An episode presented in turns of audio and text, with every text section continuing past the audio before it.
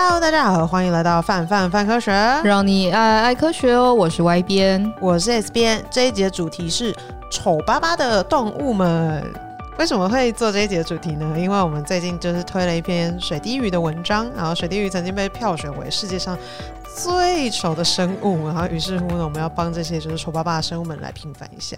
然后我们家就是实习生珍珍，她写了一个很可爱的，就是笑话，就是说有只水滴鱼在游泳，它越游越深，突然就哭了，旁边的鱼就满头问号，问他说：“你干嘛哭？”水滴鱼就回答说：“ 因为我觉得压力好大。”怎么办？讲完之后自己觉得有点逊，不会啦，我我觉得应该是我觉得我把它讲的有点逊，不是就是笑话本身有点逊。我其实蛮喜欢这个笑话的，我也觉得蛮好笑的。嗯，那为什么就是会讲说压力很大，让水滴鱼就是就是身心俱疲呢？因为老实说，我们现在看到他的模样，还真的就跟压力很有关系。大家不知道现在讲水滴鱼脑袋有没有画面？它其实就是我们现在平常脑袋里面看到它的一坨肉，对，它就是一坨肉。然后你会看到它就是眼睛，它很像就是就是一团在那里，然后鼻子超爆大，然后眼睛就是也是这样子，就是如果它会讲话应该是这样，对，没错，这样子我觉得这样大家应该脑袋里面已经有印象。如果还是没有印象的话，可以去搜寻 Google 这样子，真的是挺丑的，嗯，但它这么丑是有原因的。那丑的真的蛮可爱的啦，我觉得蛮可爱的啊，会很想摸它，会很想就是咕噜咕噜，我也不知道，丑萌丑萌的。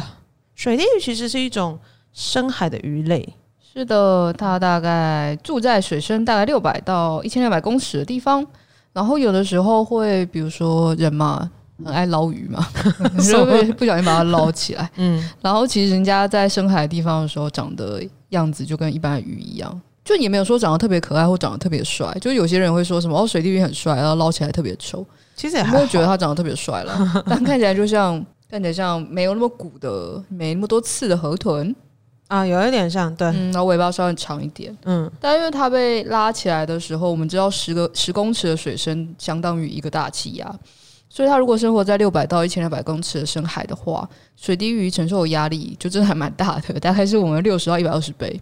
就你上班有这么压力这么大吗？哎、oh, oh. 欸，我觉得有。旁边放一个那个 压力量表，对对对，压力管就是，哎、欸，老板来了，可是自己压的。水银有人说我现在压力很大，你不要过来。对，所以他为了要适应高压，他其实相对来说，他的嗯自己本身就比较没有像我们想象一般鱼是用骨头去支撑它的结构，它就变成像一颗水球一样软软烂烂的。嗯，所以就想想，就是你就把它拉上来，啪嚓，然后它就啪，所以 它就变得如此之丑。对，但他应该不在意吧，所以没关系啦。嗯，然后我觉得他突然被这样拎上来，他应该蛮不舒服的。嗯嗯，他说想象好像文章里面说了，就是如果人类没有在调节压力的情况下，就是水滴鱼一路从深海被捞到水面上的感觉，就像是。有两个台北一零一 高度的水柱压压在你身上，很虐，你真的是会被 被压成那个样子，比指考还要大，没有，比学者还要大，没错。所以他这么丑，并不是他愿意的，他其实是对。人家根本就不需要在这边，挺无力，让你觉得很好看，但很可爱啦，所以就会有，我觉得觉得蛮可爱的，就是有扭扭蛋。可是我上次我上次有跟 U 编讨论过这件事情，就是就是我觉得我们。我跟他，我们两个都对于就是可爱跟丑的那个界限越来越不分明了。嗯，因为像我会觉得有的东西丑到很可爱，比如说水滴鱼就觉得它丑到很可爱。嗯，然后对于 U 边来讲，就他就觉得丑就等于可爱，就很多东西他是直接就是他看到那个样子，他就觉得哎很丑很可爱。对，所以不是丑到很可爱。对，他基本上有的时候是就是同意了，我觉得蛮有趣的。那大王巨足虫他会觉得可爱吗？我不知道，我觉得大王巨足虫看起来很像。大型的蟑螂，所以我没有 特别爱大王巨足虫。现在蛮多，比如说大王巨足虫被拟人啊，我还有大王巨足虫的扭蛋，跟有人去那个日本水族馆的时候帮我买了大王巨巨足虫的娃娃。哦，嗯，他们就会觉得，嗯，嗯，日本人在想什么？然后就，嗯，我有我在想什么？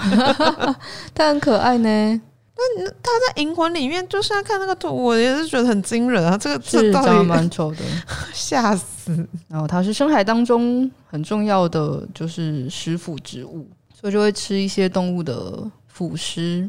嗯，然后有时候会去抓一些就是动作比较慢的海底动植物，比如说海参啊，或是海绵啊。嗯嗯，毕竟其实在深海要活下来还颇不容易的。嗯，跟它可以被饿很久。哦，嗯，有一个蛮有名的例子，就是在日本的三重县鸟语水族馆的大王巨足虫，它在被捕上岸之后，它就不吃东西了，它就绝食，不知道是不是要抗议，但是它就绝食。嗯，但它多久之后才死掉呢？它五年四十三天才死掉。哎、欸，所以它绝食活还是活了五年多，就是这种绝食应该会绝到，就是大家都忘记你在绝食了。有点可怜，就是有人被饿了七天，就觉得不行了，他很重要，他已死，就是要告诉大家一些重要的事情。然后大王巨足虫那边说五年四十三天，嗯，好像没已经忘记了。而且更有趣的事情是说，就是呃，他在绝食的第四年的时候，他们就反正他们去称他的体重，他发觉他就算被饿了那么久，他其实体重也没有掉多少，就大概才掉了十二克而已。为何啊？他们的他们的生理机制好。很神秘，神秘哦，超神秘的。啊、但可能也是因为它的食物来源本来就很不稳定，所以它可能要为了就是本来为了生存，它就得要有一些就是跟我们一般人不一样的调整，这样子，所以就可以。对啊，毕竟是在极端环境嘛，没错。然后，于是有趣的事情是，居然还有人会吃大王巨足虫呢。我除了日本人之外，香港人也会吃。他好像听说，就是台北好像也有海鲜餐厅。会吃吗？嗯，它是那么容易捞到的东西吗？这我就还真不知道，但是觉得呃，蛮有趣的。我还是我还是要维持我的论调，我觉得它看起来超像蟑螂的。所以它长得丑，我们等下可以去问问右边，就是诶，这是你觉得可爱的东西吗？哎，神秘耶，好神秘哦。另外一个也在深海里面的是，大家可能比较习惯，也不是习惯，大家可能比较熟悉，叫安康鱼。安康鱼真的是超级丑巴巴，安哦，安康鱼对我来讲，它就是纯粹丑巴巴，它不太可爱。真的吗？可是你想想，它就是捕食的方式，你不会觉得它蛮可爱的吗？还好，还好吗？对，安康鱼对我来讲就是丑巴巴，水滴鱼就很可爱。然后安康鱼就会想到小时候看那个什么《海底总动员》啊，哎，美味大挑战，美味大挑战，嗯，然后他们在比赛的时候，有一方就是在做什么鹅肝酱。然后另外就告诉你说，安康鱼的肝很好吃。然后那时候他们就是切安康鱼的时候，切的就是应该是安康鱼吧，我怕我记错，我们先假装是好了。嗯，切安康鱼的时候切的就行云流水，让你觉得这件事情很简单。嗯，然后后来长大之后看《十几之灵》，然后《十几之灵》有一集是那个完了，我突然忘记人家的名字，就是一个常常出现有蓝色头发的女生。嗯，然后她有一次做料理的时候也是在切安康鱼，她才告诉你，就是安康鱼到底有多难切，她一定要吊着切。因为它很滑，你不能像一般切鱼一样把它放在砧板上，所以它要吊切。那吊切的话，就是需要很高技术，然后甚至有时候会被当成表演在观看，就 好想看哦，好想看切安康鱼哦。对啊，但那时候是漫画看到，不知道后来动画有没有做，有没有做这一段哦。安康鱼，我想到都会想到那个《海底总动员》，嗯，因为它也不是有一段是那个尼莫他爸，他爸叫什么东西？呃，马林，马林，诶，是马林吗？马林跟多莉嘛，他们在深海的时候，然后就看到那个灯，然后那个多莉就很开心，他就看到那个小小灯，然后他就一直去摸它，然后很想跟它玩这样子，他就差点被吃掉。兜兜兜兜兜兜兜，那所以一直对安康鱼的印象都是长那样，觉得一点都不可爱啊，安康鱼。那为什么它会长得这么有趣呢？其实它那个钓竿的结构，我们有一个特别的名字，就是叫做稳触手。那它的那个概念，它其实就是，其实安康鱼它的名字原本由来就是跟钓钓鱼钓者是一样的意思，就是说，因为它就是会用那个小灯泡在钓人嘛，对，然后它的那个末端它会有个饵球，然后可以比如说发光啊，然后或者是模拟小虫子游泳的样子啊，然后别人看到的时候就会靠近它这样子。然后因为他们又他们嘴巴超爆大，然后他们又很软，所以其实就就算是比他们。的体型还要大的动物，它们也可以把你就是一张口就把你吃进去。嗯，然后安康鱼其实有非常非常多种，大概有三百多种。然后栖息地在很多，就从热带珊瑚礁区到极地都有。可是也不是所有的深海山安康鱼都会发光，有一些是不发光的。嗯，那我觉得安康鱼有另外一个就是很有趣的那个概念，是他们在配对的时候，我觉得蛮虐的。听起来其实刚开始听会觉得哎，好像很浪漫，因为他们就。也是形成一个永久配对，但是是雄性安康鱼找到配偶的时候，会把对方给咬住，然后最后跟它的组织结合，然后透过它的血液去获得养分。就呃呃，这种就是有一种阿姨我不想努力了的感觉，就是呃，我觉得大家也是不要这么执着啦。对，所以雄性安康鱼啊，他们会有很敏锐的嗅觉，然后可以帮助他们就是在深海黑暗当中找到找到伴侣。嗯嗯，然后他找到就是伴侣的时候，他就会用他的牙齿咬住雌性安康鱼，然后身体的其他部位就会开始渐渐退化，因为他其实就不需要这其他部位了。他已经完成了他人生最重要的任务。没错，身体的器官也会渐渐消消失，然后只留下精巢会持续发发育。嗯嗯。然后，因为安康鱼是体外受精嘛，所以雄性就会以血管输送荷尔蒙给，哎，就是不对，是雌性会以血管输送荷尔蒙给雄性。就我们刚刚说它咬住了嘛，透过血管就是吸收养分。嗯、然后，所以当就是雌性的安康鱼在排卵的时候啊，雄性安康鱼就也可以排出精子，然后它就从那个血液当中感受到荷尔蒙，然后就繁衍了下一代，这样蛮有趣的，是一个很特别的，听起来有点惊悚。大家有看过他们的图片的话，或者来我们站上看文章的话，你就看到就是他附在他身上之后，就会是有就是超爆大的雌性安康鱼，然后跟缩的小小的雄性安康鱼，它就已经在上面这样子。就基本上很多都是要退化，这肯定就小不隆咚的一块，很像是有点是带着小行李的感觉。就呃，我不知道它被咬住痛不痛，但是我觉得如果今天把它拟人的话，有点比较像是，比如说你今天把口袋打开，然后跟人家讲说：“哎、欸，这我老公。” 那种感觉。你 老公就是咬在就是你的身上，靠你的血液为生，现在剩下其他地方都不在了。我听起来有点恐怖。很有趣，动物的生殖的策略真的是很有趣的一件事，但也。并不全是说安康鱼都是这个样子啊。对，嗯，是。哦，然后于是安康鱼，欸、对，刚刚我们讲了，对，它是可以被吃的啊哈哈。但你会因为就是你要吃的东西长得丑巴巴，你就不想吃它吗？我基本上好像不太吃我不不太吃的东西，好像也是。所以，因为我会觉得我好像不太，就是我不知道哎、欸，螃蟹也丑巴巴啊。哎、欸，对啊，螃蟹跟龙虾丑巴巴、啊。第一个吃螃蟹的人。回到了这第一个吃螃蟹的人问题了，不知道哎、欸，嗯，但有一些有一些有另外一个丑的也丑的很可爱，是那个裸鼹鼠，我觉得是超级可爱，啊、我这个就丑的很可爱，是不是？对，那我都觉得其实都蛮可爱的，我好像可爱的那个范围比较窄一点。我们我们如果这样子排列的话，我跟你跟 U 边应该是 U 边的可爱的范围会最广，嗯，就应该很多东西他都会觉得就是丑的可。就丑，然后又可爱，嗯，然后我应该是最宅的，我好像会比较特定，嗯、感觉好像是对。然后我，但我觉得裸鼹鼠就超爆可爱。然后会第一次看到裸鼹鼠，其实是那个小时候看那个什么霹雳霹雳什么东西的，就是有个女生，然后她是个特务，然后很聪明，然后她、嗯、她就是有一个应该是青梅竹马吧，叫什么冲不停的，然后冲不停身上就有一只那个落鼹鼠，然后那个时候只是觉得就是她长得很好笑，然后但没想到原来真的有这种生物。我觉得裸鼹鼠其实。很强诶、欸，他超好强！就如果大家脑袋里面没有就是想法的话，它其实就是你就先想象一般就是一只老鼠拉长。拉长，然后把它皮给，就是没它没有毛这样子，它就是个，还不是毛，你有一种就是它皮都被扒下来，对，它基本上它的皮肤是肉色的，然后再把门牙往往下拉长，对，然后再把鼻子稍微弄得跟猪一样，然后再把眼睛缩的超爆小，然后看不太到耳朵，大概就是裸鼹鼠了，超丑，很可爱，超爆可爱，嗯，它就是整身其实都是粉色皱皮呀、啊，这样子，嗯，它们其实是像是蚂蚁或者是胡蜂一样，它们。会有很大的群体，然后群居在地底。我觉得有点难想象，因为通常，因为比如说在卡通里面看到就一只，你能想象就是就是好几十只住在一起的感觉。那时候去上野动物园的时候，上野动物园有裸鼹鼠哦，嗯，然后就真的有一种在看蚂蚁的感觉。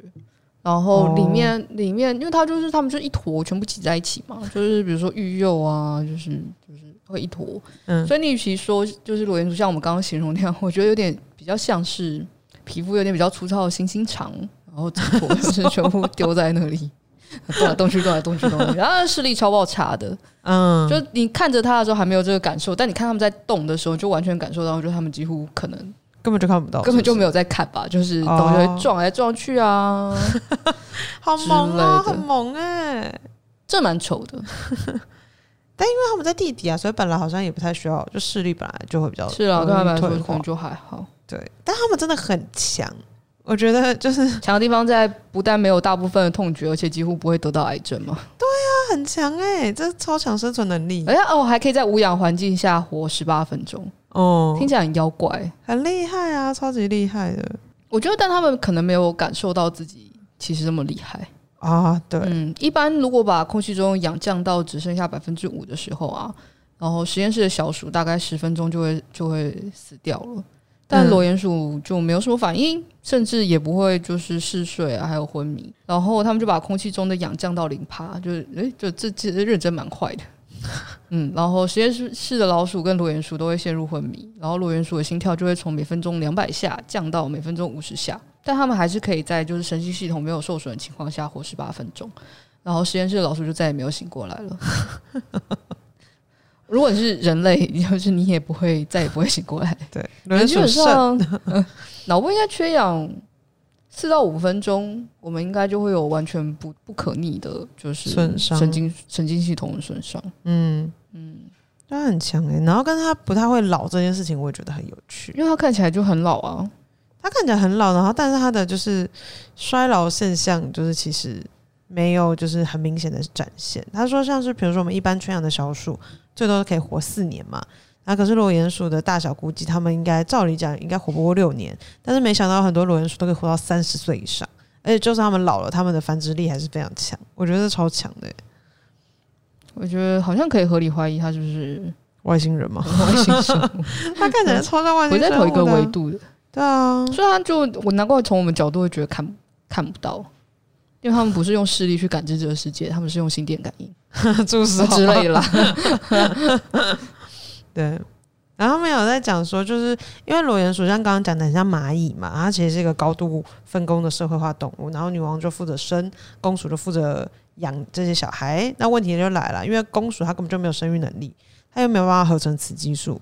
那但是雌激素的时候，你是对你是照顾小朋友的时候很重要的必备条件嘛？那如果他没有性荷尔蒙的话，他要怎么样可以心甘情愿的照顾别人的小宝宝呢？答案就是吃屎。为什么呢？因为裸鼹鼠是一种就是食粪动物，就没错，他们会吃屎。然后公鼠呢，他们就会摄入就是女王生育之后的那个便便之后呢，他们体内的那个雌激素就会增加，然后因此而对于就是。就是幼崽的那个鸣，就是他们的叫声会变得比较敏锐，然后会开始出现就是育幼的行为。就是对我觉得这是整个整个套路，我觉得都很荒谬，就会有一种你看着，然后你就会觉得到底当初怎么会这么个演化法，就会觉得很好玩。有一种就是你觉得你好像要给予你什么厉害的奖励，然后你才会去做这件事情，然后但没有，就是是现在科学家为我们解答。我是给你这种很神秘的奖励，这样子也某个程度上也算是奖励啊，因为这本来就是就是他是就是对食物，问号 蛮有趣的。跟关于丑动物，就是会有另外一个相关议题啦，就会是嗯，因为人类啦，人类资源有限，所以当谈到动物保育的时候，大家就会蛮容易关注那些长得比较好看的动物。嗯，然后余下比如说像什么爬虫类啊、两生类啊、昆虫啊，嗯、其实他们的因为大家觉得哎，长得丑丑又没有像哺乳类动物那么可爱，所以就会在保育上面受到一些就是资源限制。嗯嗯，但像这样子类型的动物，其实也是需要大家去关注的。然后不代表说哎，它不可爱、不漂亮，它对于生态系就没有什么影响。像之前就好有人说就是哎，好像有书上有写过，就是。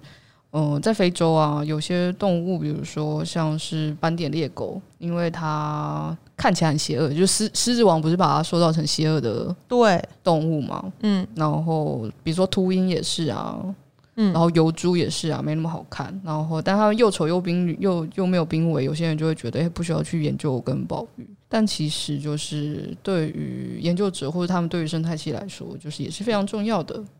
嗯，的确，不要在大家对，不要在大家一直关心食物，关心食物是好事，但也关心一下就是丑巴巴的动物们。对对对对对，比如说食蛇龟啊，哦，食蛇龟对我来讲也蛮可爱的。哎、嗯，怎么办？我觉得我有点难抓我自己的 之类的。好，对，蛮 cute 的。那关于动物保育啊，其实我们去年做过一个特辑，然后他就在讨论，就是哎，其实有时候我们身在。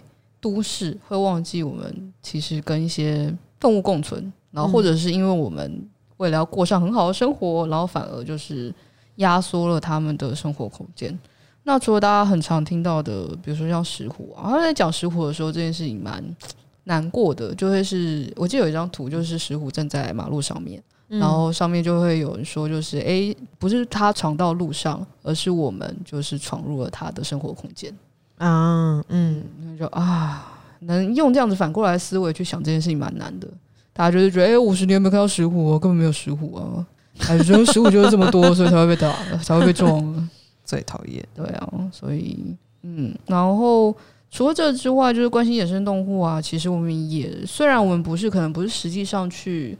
呃，做研究的人，或实际上不是直接就是去处理保育议诶保育议题的人，但是我们有一些方式去参与。其中一个，比如说，就是你吃的一些食物，可以关注它是不是对于生态友善的。嗯，对。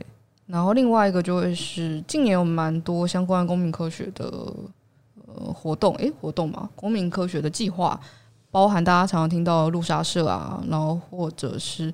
呃，台湾公民科学社团名录其实有一些就是关于鸟类、关于鹅、关于各式各样动物的呃公民参与的方式。对，那你就可以成为公民科学家，然后跟着呃真正有在做研究的科学家一起去推动，我们去理解我们这个岛上到底有哪些生物，它们长什么样子。没错，就是不要管它们的外形，就是各式各样的动物，不然你就会觉得关心鹅跟鸟比起来，鹅就好像。恐怖一点，但不要这样啦，他们都很重要啦。虽然石虎很可爱，但也关心一下食蛇龟啦。没错，就是不知道大家还有没有什么印象深刻？你觉得看到之后你就觉得哦，天啊，这个是超丑的动物，也可以在留言区告诉我们，跟我们分享一下哦。那我们这一集丑巴巴的动物特辑就到这边结束啦，我们就下次见喽，拜拜。